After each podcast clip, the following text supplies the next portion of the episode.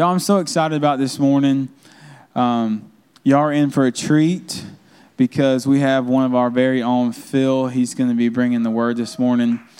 And I just want to take a moment and honor Phil. Look, uh, Phil has an amazing passion, him and his wife do, for, um, for the Jewish culture and what those traditions, that's probably, I don't, I don't think he's, he's not preaching on that this morning, but um, Phil has just done an incredible job of, of studying and showing himself approved. He really has. And he's a man of great integrity, and he's a man of great faith, and he's a wonderful husband, and he's a wonderful son of God. And so I'm excited this morning that he's going to get to bring the word, and he's got a great word. So I want you to open your hearts and your minds and get ready to receive. Because whenever somebody speaks up here, it doesn't matter if it's Travis, it doesn't matter if it's Jessica or whoever it is they have something to give because God has imparted something and, and, and put something in them. So, whoever it is that's speaking, just be ready because they have something that you don't. Because they have something that God gave them specifically. So, it doesn't matter who's speaking, just be prepared and receive what God has for you in that moment. Okay? So, Phil, come on.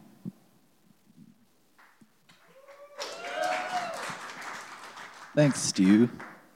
Um, cool. What's up, you guys? I'm I'm Phil Goodwin. If I haven't met you before, um, I'm from Athens. I'm married to this lovely woman right here on the third row, second seat down. Jesse, you can raise your hand. Um,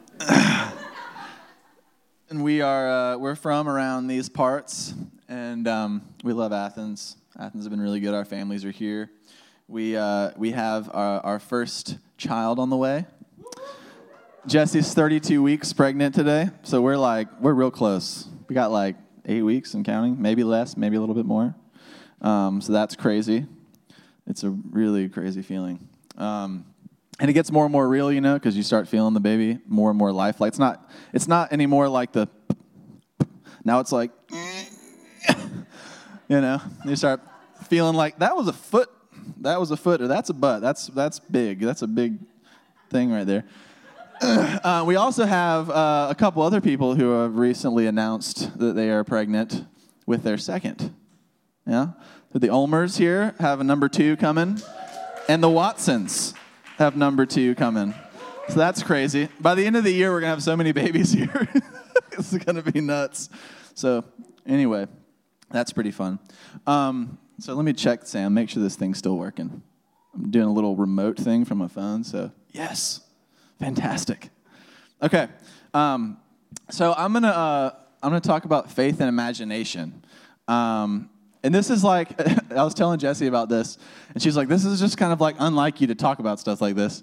And um, normally, I think I I, I kind of talk about like Stuart said, we have a, um, a heart for uh, Jewish people, um, for like the biblical sort of Hebrew roots of the faith, um, and pulling a lot of stuff from the OT into the the new T. um, and just bringing some, some revelation from the Old Testament and from Jewish culture into our culture today. So this is like totally irrelated to that. Um, it actually, there's a couple things that kind of um, set me on to talking about this. Um, it's something that I've kind of been exploring, and these aren't words that I normally put together. Um, I don't normally haven't thought in the past of imagination being associated with faith at all. Actually, not ever even entering the sphere of thinking when it comes to faith putting imagination in there. Um, and there's multiple things that have kind of contributed to that. I saw this interview. Some of you guys may have seen this interview. Andrew, what's his name? Garfield.